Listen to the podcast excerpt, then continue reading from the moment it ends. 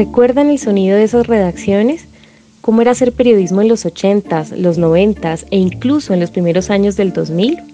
Hoy no queda una máquina de escribir salvo en un museo. Las audiencias han cambiado sus hábitos desde la masificación del Internet y las redes sociales, un proceso de transformación que se ha intensificado desde la pandemia y nuestras formas de trabajar nos han acercado mucho más a la tecnología que a las letras.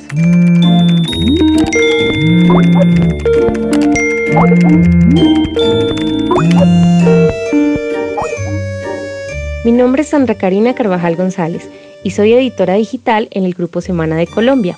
En este episodio, WIN, la red de mujeres periodistas de habla hispana, ha convocado a los protagonistas de estas transformaciones en diferentes redacciones del mundo para que compartan con nosotros cómo están cambiando la forma de trabajo del periodista y cómo la tecnología es más que nunca una aliada de la redacción.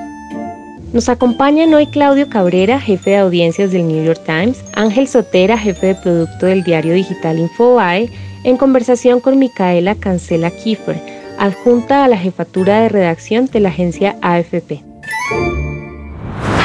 Bienvenidos a un nuevo episodio de Play to Win. La pandemia de la COVID-19 no ha significado necesariamente una crisis para todos los medios. El New York Times ha pasado de 3.400.000 suscriptores en el 2019 a 5 millones de suscriptores en el 2020. ¿Existe alguna fórmula mágica? cada año siempre estamos cambiando la estrategia de nosotros cuando estamos hablando de muros de pago, pero tú sabes, primeramente había muchas noticias, tú sabes, el año pasado, right? Eh, tiene la pandemia, eh, también lo que pasó en los Estados Unidos con las protestas y también las elecciones, que había un tiempo que adentro de la redacción del Times casi se nos olvidó que había una, tú sabes, una elección ese año porque había tanta noticia eh, sobre la pandemia y eh, desde enero adelante. pero lo más importante para nosotros, y bueno, lo, me sorprendió cuando ellos publicaron, tú sabes, esos datos, que, llegamos a 5.000, porque al principio, bueno, eh, totalmente, eh, durante la pandemia, el contenido eh, de coronavirus para nosotros fue gratis. Entonces, para nosotros fue un servicio, tú sabes, público para los, para los lectores. Pero lo que pasó fue que habían tanta gente que llegaron al Times, no solamente de los Estados Unidos, que no eran, vamos a decir, frecuentemente, tú sabes, lectores del periódico, pero también global, que vieron el Times como una autoridad sobre, sobre la pandemia y comenzaron a no solamente leer sobre la, sobre la pandemia, pero también otros tipos de contenido.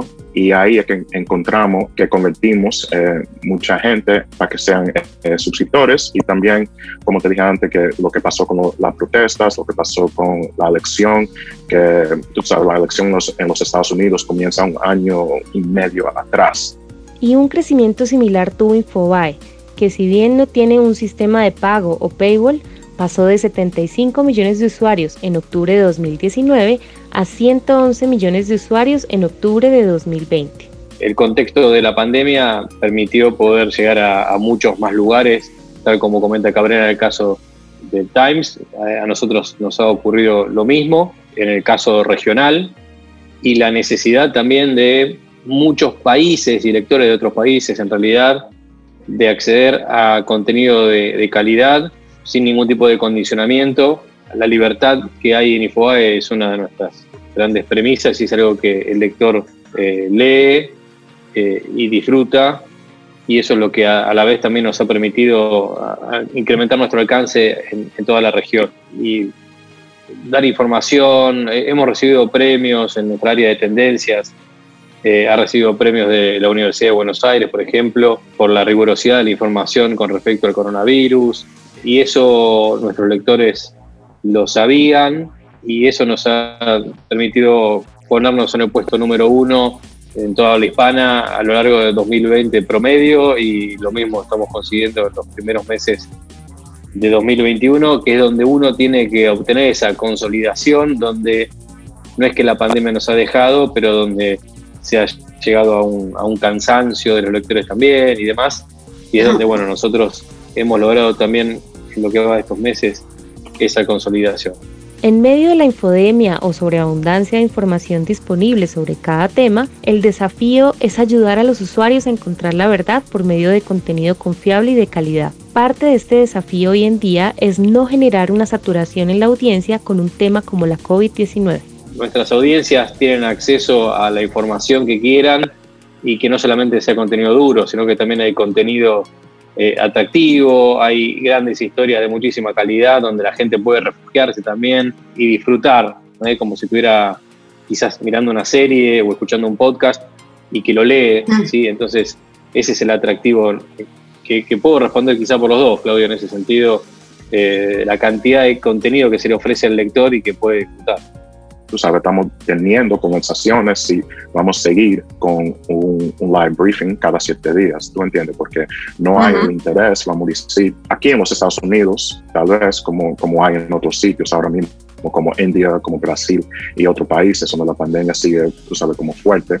Entonces ahora estamos cambiando la estrategia porque eh, como dijo Ángel, no hay tantos usuarios que están interesados en, en lo que está pasando eh, sobre esto ahora mismo en, la misma manera que había vamos uh seis meses atrás. Infobae y el New York Times. Si bien ambos han crecido, lo han hecho con estrategias completamente diferentes. Uno tiene un muro de pago, el otro es abierto. ¿Quién tiene la razón? ¿Cuál es el modelo correcto?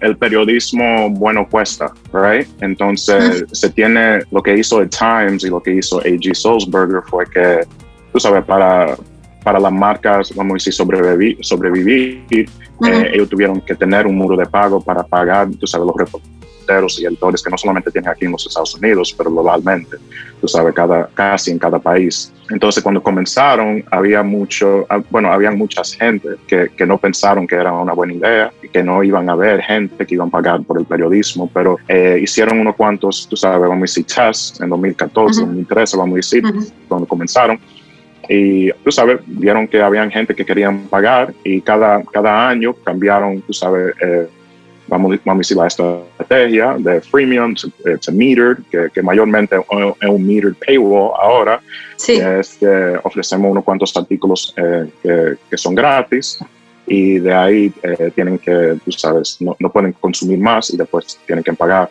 La sustentabilidad de los medios se van midiendo internamente y cada uno sabe cuál es la sustentabilidad de su medio con cada uno de los modelos de negocio. Por lo tanto, es muy difícil poder decir cuál es el camino adecuado, de acuerdo justamente a esto que te digo, ser sustentables. Hoy por hoy, Infobae con este modelo de negocio puede hacer periodismo de calidad, ha, ha, incorporado cada vez más firmas. Mira, alguien decía en uno de los, de los chats sobre el adelanto que dimos de, un anuncio de la Corte Suprema de Justicia. Bueno, eso es periodismo de calidad, nuestros periodistas tienen la información de primera mano, ¿sí? Entonces, básicamente el modelo de negocio se sustenta de una u otra forma, hoy por hoy este es el nuestro, hoy por hoy este es el New York Times, nunca se sabe qué pueda pasar a futuro, pero mientras los medios sean sustentables, hay que, y también con el medio de negocio que cada uno le convenga, ¿no? Micaela Cancela Kiefer, de hecho, nota una estrategia que de una forma casi casual ha sido súper exitosa. Esto que dices al principio como un servicio público, poner a disposición el tema de todo lo relativo al coronavirus, en realidad fue sin querer, hicisteis un modelo freemium que es dar un poquito para que la gente quiera ir a coger todo lo demás. No, fue, no, no pienso que fue cínico, pero desde luego fue muy eficaz, ¿no? Tal vez otro de los grandes desafíos que enfrentamos los medios es poder ofrecer valor y ayudar a nuestras audiencias a distinguir entre noticias falsas y verdaderas. Claudio Cabrera nos cuenta cómo lo hacen en el New York Times con las noticias de, tú sabes, fake news o disinformation, bueno, yo pienso que Google todavía se tiene que mejorar en esa área, ¿tú entiendes? Porque todavía hay muchísimo contenido que sale en la búsqueda que son contenidos de opinión y tan mezclado con, contenido que, que, es de noticias y, y, es fácil para una marca eh, confundir, vamos a decir, a, a los robots de Google eh, sobre si es un artículo de opinión o si es un artículo regular, eh, sin opinión, vamos a decir. Entonces yo pienso que ellos se mejoraron, pero todavía no tienen manera de, de arreglarlo. Por ejemplo, yo pienso que también Google Discover hay ciertas cosas que dicen Google que no aparecen ahí, que todavía aparecen y hay muchas marcas, tú sabes, que, que lo están haciendo y, y, están, logrando mucho. Pero pienso que, Google todavía tiene, que, tiene mucho eh, para mejorar en esa área. El mundo del periodismo cambió tanto en los últimos años que los roles que tanto Claudio como Ángel tienen en sus respectivas redacciones eran roles que no existían hace tan solo cinco años. Esto también habla de la adaptabilidad y las nuevas oportunidades en el mundo del periodismo. Dejemos que Claudio y Ángel nos cuenten cómo trabajan hoy en sus respectivos medios. SEO es Search Engine Optimization, entonces es eh, enfocado en posicionamiento, en la búsqueda. Entonces yo corro el, lado editorial de SEO aquí en el New York Times y hay una persona que coge el lado técnico um, deseo también. Um, entonces, por ejemplo, hoy era un día diferente porque yo comencé a las 2 de la mañana porque lo que pasó en la Ciudad de México. Entonces, cuando hay una noticia de última hora, por ejemplo, eh, lo que yo tengo que hacer es hablar con la redacción y decirle, a, bueno, ellos primero vienen al equipo de SEO a preguntar si ellos piensan qué, ellos, qué pensamos nosotros que deben de hacer. Entonces, si debemos hacer un, un, live blog sobre lo que está pasando en México o si solamente queremos eh, escribir un artículo. Entonces, yo le di la recomendación de hacer un live blog y también al mismo tiempo hacer algo que llamamos eh, un explainer. Y un explainer es algo que explica lo que está pasando, tú sabes, cualquier noticia uh, de momento. Entonces, cuando hay noticias de última hora como esa, después como a las 4 o 5 horas, hora, mandamos un reportaje a la, redacción eh, diciendo qué pasó con ese evento hasta, este, hasta ese tiempo. Entonces, quién fue la marca que publicó primero, quién está posicionado en número uno, dos y tres, si estamos ganando, si no estamos ganando sobre el posicionamiento en la búsqueda, qué hicimos bien, qué hicimos mal, qué debemos hacer um, siguiendo por, por, el resto del día. Entonces, con, tú sabes, breaking news es diferente, pero un, un, un día, tú sabes, normal, vamos a decir, yo siempre comienzo como a las 6 de la mañana, entonces el equipo SEO aquí trabaja de las 6 de, las 6 de la mañana hasta las 10, entonces tenemos dos personas que trabajan eh, de 6 a 2, eh, dos personas que trabajan de 1 a 9 y después tenemos eh, un espacio donde no tenemos una persona de SEO de, 10 a las 6 de la mañana, entonces la persona que comienza en la mañana tiene que revisar todo lo que pasó la noche anterior y también el, ah, contenido que se va a publicar ahora. también tenemos un canal de Slack donde tenemos, o sea, los editores vienen a, a, enseñarnos eh, las historias que van a publicar y le damos los consejos entonces los títulos, eh, los URLs, el tiempo que lo queremos publicar, entonces tenemos, tú sabes, e-, esa autoridad aquí que podemos influir cómo van a hacer eso, vamos a decir. Y después de eso, no solamente estrategia del día, pero también estrategia de, tú sabes, a largo plazo, lo que vamos a hacer para las elecciones, tú sabes, en España, en Alemania, lo que está pasando en Colombia, que está pasando en México, um, los Grammys, los Oscars, los Super Bowls. Um, entonces no solamente estamos pensando en ahora, pero en el futuro y también hay un lado eh, de product también, similar a lo, que, a lo que hace Ángel, donde estamos creando herramientas, no solamente para nosotros, que hace el trabajo más fácil, pero también para los periodistas um, en, la redacción para que aceptan SEO mucho más fácil.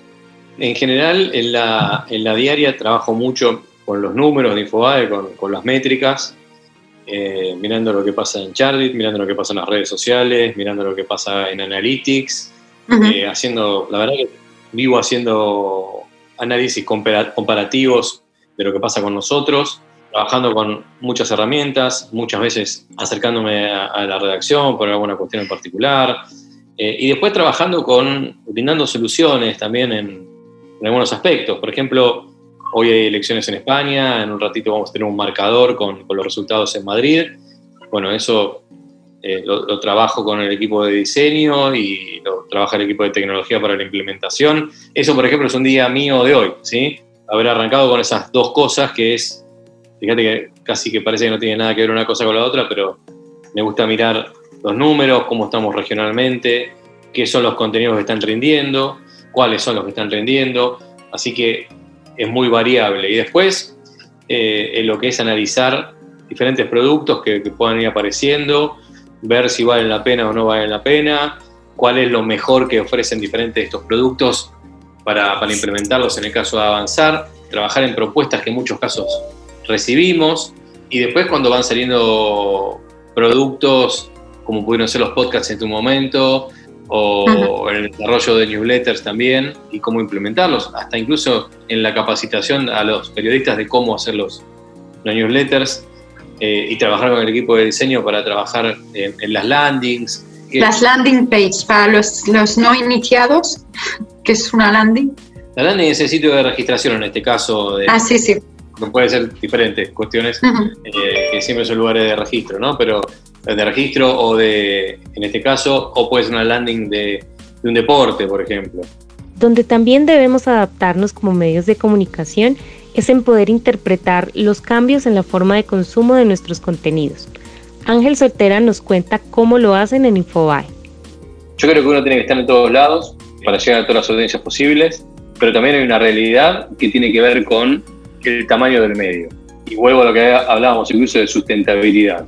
Muchas veces uno participa de alguna conferencia de organizaciones periodísticas locales, eh, como ADEPA, FOPEA, y se encuentra con preguntas de esta índole, donde te consultan por un medio donde hay cinco personas trabajando en una redacción y donde realmente es muy complicado poder tener una sección directamente. Vos decís, fíjate lo que estamos hablando, que uno dice hay que estar en todos lados y a la vez hay medios donde no pueden tener una sección de deportes porque eh, hay una persona que hace deportes y hace policiales a la vez. ¿sí? Entonces, o sea, estar en todos eh, lados. Hay mundos, sí, no lo hemos dicho, pero es, perdona que te interrumpa, es porque si no, a lo mejor la gente se pierde. Estar en todos lados es estar en Facebook, estar en Twitter, estar en Twitch, estar, bueno, pues ahora en Clubhouse, o eso es estar en todos lados. no es estar, en todos, lados. físicamente. Sí. Exacto, eso es estar en todos lados, pero a la vez hay que saber cuál es la realidad que tiene cada medio para, como para poder afrontar ese objetivo de estar en todos lados. ¿sí? Entonces, primero un medio tiene que tener suficiente información, tiene que estar bien indexado, la gente puede encontrarlo, tiene que encontrarlo, etcétera. A partir de ahí, estar en las redes sociales que son primordiales para esto, como son Facebook, como son Twitter, como son Instagram, y a partir de ahí ver qué se puede hacer. Hay muchas herramientas de automatización para los medios pequeños, para que puedan distribuir el contenido, porque si no los objetivos se hacen muy complejos, ¿sí? Pero primero es dar el contenido en el sitio y luego poder ofrecer ese contenido de la forma más diversificada posible, porque si vos tenés un sitio que tiene poco alcance, que tiene pocos lectores, pero a lo mejor gracias a Facebook puede eso compartirse o gracias a retweets puede eh, también eh, eh, expandirse por todos lados. lo mejor es estar en redes sociales que puedan compartirse para que llegue a mayor cantidad de audiencia y después ir posicionándose. Pero primero el sitio, ¿sí? Y después, el, de acuerdo a la magnitud del sitio, estar en la mayor cantidad de lugares posibles. Ahora bien, también saber a qué audiencia queremos alcanzar. Nos interesa una audiencia joven, nos interesa una audiencia de edad. Digo, si a nosotros nos interesara una audiencia de 55 años, 65 años, por ejemplo, eh, ¿para qué iba a estar en Twitch? Digo, estas son eh, cosas que tienen que gerencialmente dialogarse, conversarse para saber cuál es el objetivo del medio, ¿no? Y por último, un tema que desvela a todos los estrategas de los medios es cuándo saltar a bordo de una nueva plataforma. TikTok, Clubhouse, Twitch. ¿Cuál es el próximo tren que debemos identificar o mejor aún dejar pasar?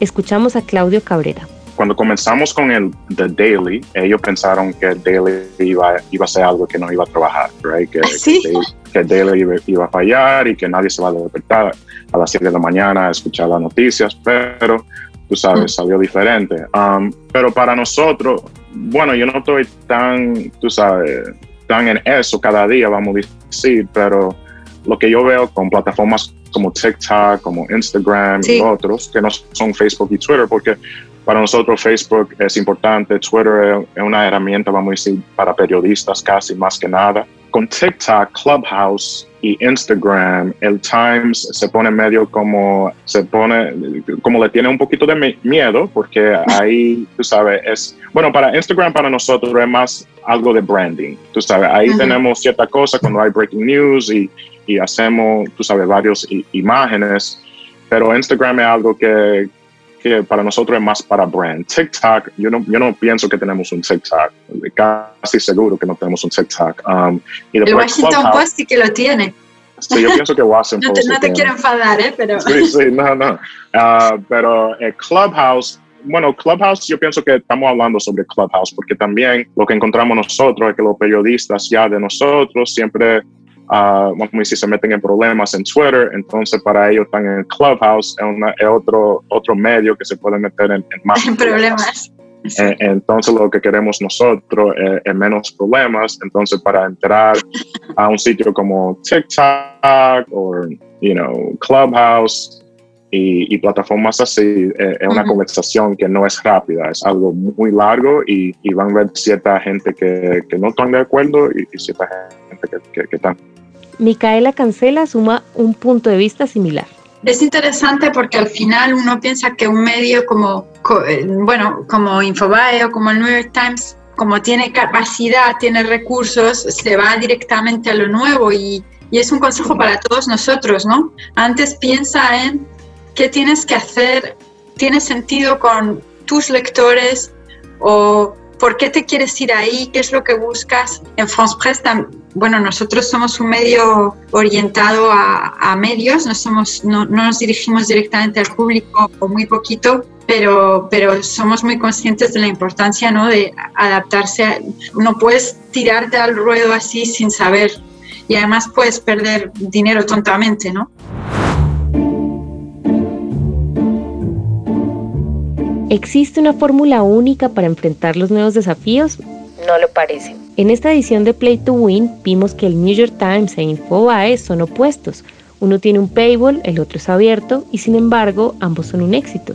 Tal vez no se trate de una alquimia específica o una secuencia de actos que nos garantizan el éxito de nuestros medios. Pero sí parece claro que en el caso del New York Times e Infobae existen ciertos puntos comunes que al menos sugieren un camino a seguir. En primer lugar, el conocer, manejar y dominar nuevas lógicas y herramientas para poder alcanzar más eficientemente a nuestras audiencias y ser sostenibles financieramente. En segundo término, y tal vez ligado al anterior, el poder comprender los cambios en el público, la forma en la que consumen nuestros productos periodísticos y qué contenidos son los más pertinentes. En resumen, desarrollar la habilidad de poder empatizar y estar atentos a las necesidades de nuestro público y estar en el momento y de la manera que ellos lo necesitan con la mejor información posible. Nos vemos en el próximo episodio de Play to Win.